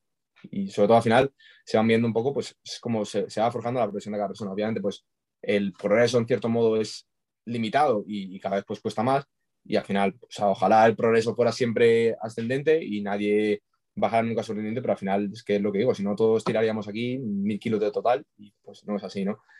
Entonces al final es sobre todo em, saber lo que le, como digo, saber lo que le funciona, eh, exprimir eso que funciona y sobre todo si algo deja de funcionar, no volverse loco, eh, no pensar que ahora ya todo está mal y simplemente ir buscando un poco nuevas herramientas que puedan hacer que siga funcionando. Claro, al final eso es, eh, está muy bien esa visión que tienes de verlo de herramientas, porque al final parece una religión, ¿no? Yo, yo hago por cargas mm. fijas, yo hago por RP, no sé qué. Y en, cuanto a esto de entrenamiento también, que me, había, me llamaba mucho la atención, tengo mucha curiosidad, eh, tú ahora eh, te entrenas de panas, ¿no? Sí. ¿Cómo es la programación de panas? Porque ves, su, ves su Instagram y el tío va a RP10 todas las semanas ¿cómo, qué tipo de programación hace de panas? ¿Hace eso con, los atletas también o, es como entrena él? ¿Cómo, cómo funciona su, su método, su programación? Mucha gente tiene mucha curiosidad ¿eh? por, él. Em, vale, al final, em, en general, como diría que, trabaja él, o por lo menos lo que yo he visto, con, o sea, que he visto que aplica conmigo, sobre todo sí que es, él es muy fan del RP em, en general. Sobre todo yo al final, o sea, creo que no sé cómo hablar con otra gente, Conmigo funcionamos únicamente por RP porque a mí me gusta mucho regularme. Eh, mm, me sé regular más o menos bien, a veces fallo como todo el mundo, pero bueno, me sé regular bien. Y, sobre todo diría que saber cómo ver el entrenamiento es en cierto modo también como lo, veo, como lo veía yo y por eso al final eh, decidí empezar a trabajar con él porque me gustaba mucho su visión de entrenamiento, que es eh, tratar de, maximizar lo que funciona y sobre todo pues tema de eso, de, de, de, su visión de entrenamiento, de la especificidad, etcétera, darle mucha importancia al skill practice, por lo tanto, al final, siempre en mayor o menor medida, em, por lo menos lo que veo yo es que o sea, tienes trabajo, ¿no? Como lo dice él, además de, lo de trabajo, eh, seguir trabajando, ¿no? Entonces, en, mayor o menor medida, siempre, pues em, tienes sesiones duras, donde al final, pues tienes a lo mejor RPs un poquito más elevados, o etcétera. Pero todo lo que diría es que ya un poco lo que es eh, a nivel, ya no solo él, sino un poco lo que es el método francés, es centrarse mucho en la especificidad, de, o sea, el, trabajar únicamente... ¿Se ha, cortado, chicos? sí, está. bien, está bien. Ah, vale, vale, perdón. lo he dicho, eh, sobre todo trabajar un poquito de manera más específica, em, de manera un poquito más pesada y sobre todo quizá le daría un poquito más importancia, le suele dar bastante importancia en general a, a lo que es em, top sets, etcétera, y luego regular un poquito más el back-off en base a, drop, eh, lo que es el, el percentage drop, que es básicamente bajar un, a lo mejor un 10% de lo que es a top set, ¿no? Cosas así. Pero en definitiva diría que sobre todo es bastante específico em, y le suele dar quizá un poco también en cierto modo más prioridad a la intensidad que al volumen. Em, y, eso, se mantiene bastante, bastante específico. También, como he dicho, eh, luego se ciñe en base a lo que, obviamente, pues a lo que le funcione a cada uno. En mi caso, al final, sabemos que también respondo mejor a una intensidad más alta que a un volumen más alto, entonces pues al final es un poco lo que, lo que hace conmigo. Em, ya luego sé que al final em, lo que vemos todos de que entrena muy pesado y, todos todas las semanas hace RP10, 10, etcétera, al final también lo he hablado con él además alguna vez y sobre todo hay que tener en cuenta que él es un caso excepcional, por así decirlo, porque tiene una recuperación increíble, o sea, él, se siente bien, se siente recuperado y no, pues se puede permitir hacerlo. A mí me pones a hacer eso y probablemente te aguanto una semana y la segunda estoy muerto. Eh, pero sobre todo eso, es, eh, por cómo entra él es en base a que tiene una recuperación muy, muy buena y que al final también tiene un green muy bueno. Entonces, al final, lo que para una persona puede suponer eh, la muerte, para él no tanto, ¿no? Y sobre todo al final, es lo que me dice que lo que para una persona puede suponer un RP10, para él es un RP8. Yo decía, a lo mejor una persona que está eh, seis segundos grindando una banca, que pues eso, puede pensar que, que, está a punto de, de, fallar, y él, sin embargo, pues puede ser un poquito más lento, pero grindea muy bien, ¿no? Y sobre todo al final, también un poco tenemos la visión, o sea, es una visión que yo siempre tengo del RP y que también la comparto un poco con él, que yo, por ejemplo, el, el RP cada vez lo suelo desligar más del RIP, eh, especialmente en singles, porque al final sí que creo que, que quizá tendemos a pensar que el, el RP lo marca únicamente las repeticiones que tengas entre cámara, pero al final esto en cierto modo es, eh, digámoslo así, eh, quizá peligroso verlo así, ¿por qué? Porque si yo, por ejemplo, programo a alguien un RP6, es básicamente pues, que tienes cuatro repeticiones en recámara, ¿no? Pero si yo realmente son cuatro repeticiones en recámara real, un RP6 es una serie muy dura ya. O sea, dejarte cuatro repeticiones, o sea, vamos a, vamos a suponer que al final eh, te pongo una triple, arroba 6, pues realmente estamos hablando de, una serie bastante pesada, porque al mm. final, por mucho que tú te hagas tres y tengas cuatro en recámara, eh, esas tres ya te cuestan, ¿no? Y tienes que, o sea, cierto trabajo. Entonces, eso por un lado, y luego sobre todo, em, quizá en singles, pues eh, vamos a suponer, ¿vale? Te, pongo a lo mejor una single con tu 95%, ¿no? El RM. Em, y al final llegas y la vuelas, ¿vale? O sea, no te cuesta absolutamente nada. Y ahí me dices, un RP8, y luego te digo, vale, ¿te pones otro rep?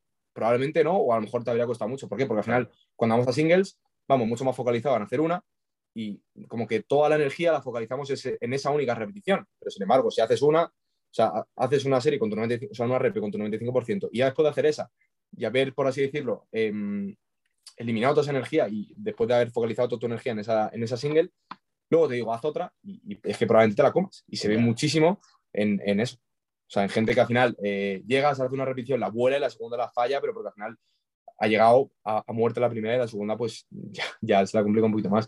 Entonces, sobre todo, lo vemos un poquito igual de, no ligar tanto el RPE por el RIR, sino simplemente en, una escala del 1 al 10, cuánto te ha llegado a costar o cuánto de, complicada has visto la serie o la serie. Claro. Eh, muy interesante, la verdad. Eh, a mí eso me pasa también que, vamos, hago la top set y luego con todo el foco a la top set y luego eh, para las siguientes series hacer el mismo peso, imposible. O cuesta, complicado. muchísimo.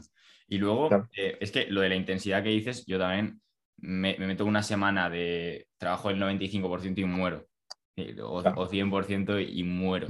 eh, ¿tú qué opinas de lo que decían un poco los rusos de que había que trabajar, bueno, o que trabajaban siempre entre el 75%, 85% de media, es decir, igual un 80% de media? ¿Crees que para la mayoría estos rangos de intensidad son un poco lo que pueden tolerar? ¿O, también crees que está bien igual a gente que un 90% a menudo le, viene también bastante bien?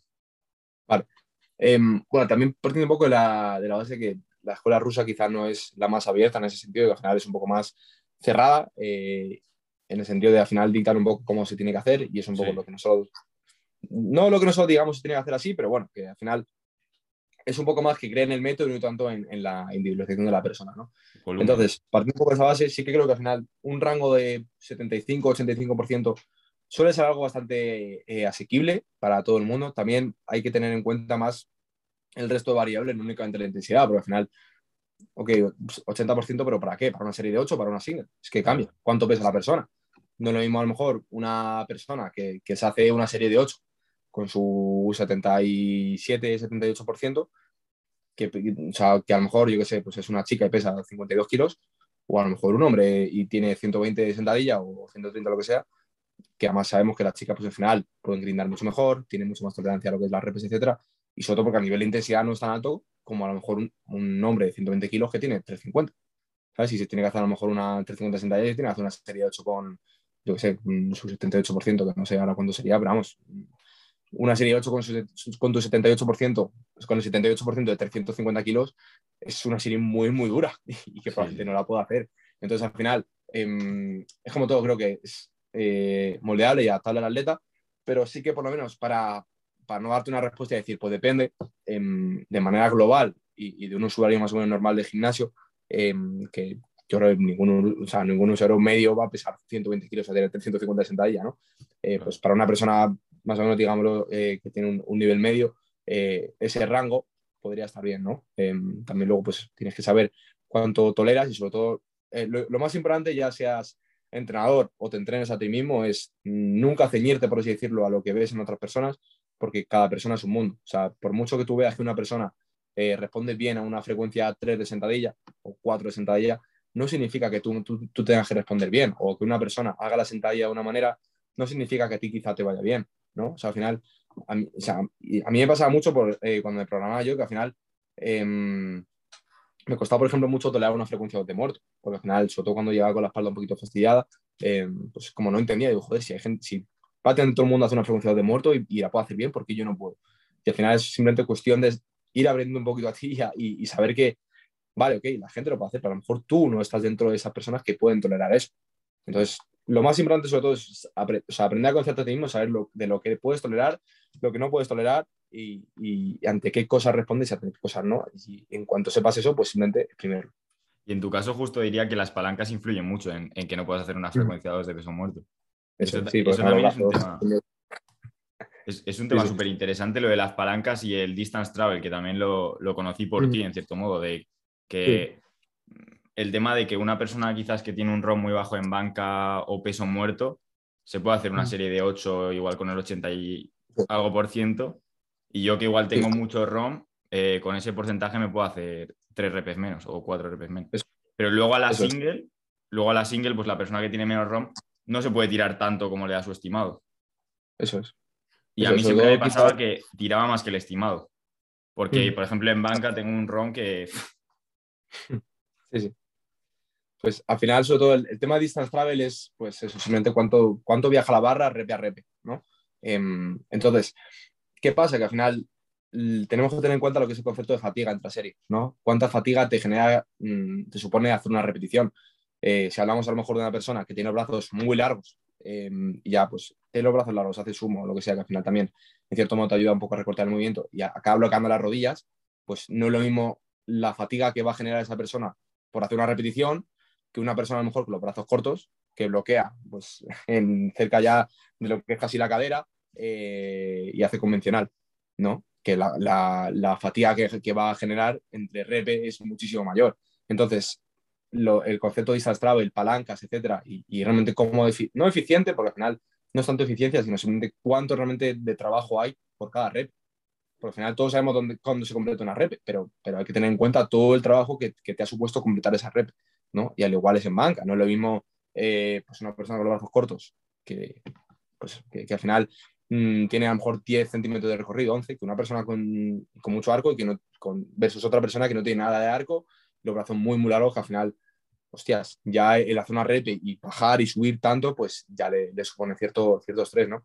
Entonces, creo que el hecho del distance travel igual es algo que no se tiene en cuenta, sobre todo la, yo lo uso mucho a la hora de programar rangos de repeticiones, eh, para la hora ya no solo tener en cuenta eh, la intensidad a la que quiero llegar, sino realmente cuánto de trabajo metemos por, por, por, serie y cuánta fatiga te va a generar hacer esa serie. Porque lo he dicho, no, o sea, por mucho que a priori yo te ponga, más que sea igual, ¿no? O sea, yo le pongo a una persona eh, top set en peso muerto, por 8, eh, arroba 7. ¿Vale? Y al final es lo mismo, ¿no? O sea, quiero decir, las dos personas tienen por 8 arroba 7, pero la diferencia que puede suponer a una persona hacer un por 8 arroba 7 que tiene los brazos excesivamente largos y bloquea la rodilla versus una persona que tiene, bloquea en, en, casi en la cadera, hace convencional, tiene los brazos cortos, etcétera, y es, que es abismal, ¿no? Entonces, lo dicho, al final también creo que el, hecho de distance travel no es otra manera más de individualizar y, ver un poco cuánto de estrés le supone a esa persona hacer una repetición y programar en base a ello, y cuánto le puede suponer hacer una repetición, o sea, un, una serie quizás excesivamente demandante. Por eso, si a una persona le metes, o sea, si a lo mejor metes tres series, un 3x8, ¿no? Pues probablemente una persona que haga, eh, que, o sea, los dos ejemplos, ¿no? El que bloquea las rodillas y el que bloquea la cadera. Pues para el que bloquea las rodillas, probablemente esté fresco, ¿no? Y, y, no le suponga gran estrés. Y a lo mejor la otra persona está tres días que no se puede levantar del sofá porque tiene una fatiga en la, en la espalda brutal, ¿no? Pues al final es otro concepto más y otra herramienta más a la hora de programar, el, el realmente observar qué le supone a cada persona completar una repetición. Si se acuerdan algo en claro de este podcast es el, la importancia del tema de la mente y el autoconocerse a uno mismo para poder, en base a eso, a, aprovechar sus, por así decirlo, puntos fuertes y conocer cuáles son sus débiles para poder también atacarlos. Al final ese concepto de que todos son herramientas. Sí. De, mm.